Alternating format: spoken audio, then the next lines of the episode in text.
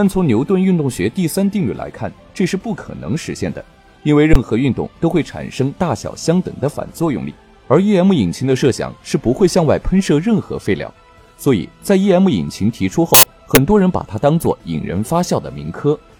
但 NASA 一个专注推进器装置的研究团队进行了为期八天的实验，实验数据显示，在二十八瓦的电力刺激下，产生了三十至五十微牛的推力。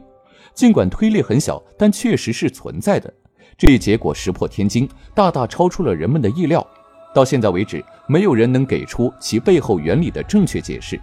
NASA 在二零一四年的论文里也明确表示。并不对这一个机器原理做出任何阐释，只单纯提供实验数据。也有很多人将夜幕引擎与《星际迷航》等科幻作品里的曲速引擎联系起来，而比较主流的可靠猜测是，EM 引擎实际上受到的推进力是来自量子真空的虚粒子，虚粒子短暂的存在，不断产生又迅速消失，所以真空也并不是真的真空。如果 EM 引擎真的变成现实，那将会对整个航天业产生空前绝后的影响。因为现阶段的航天器都是需要携带大量的沉重燃料才能飞上外层空间，燃料没了，航天器就不能再运行。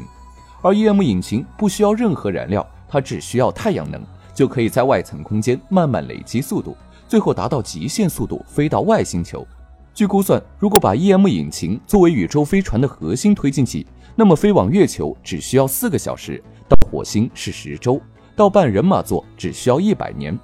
不要嫌长啊！要知道，按照我们现阶段的技术，要飞到半人马座可是需要数万年的。你觉得 EM 引擎可信吗？或者说，有一天我们真的能攻克反重力技术吗？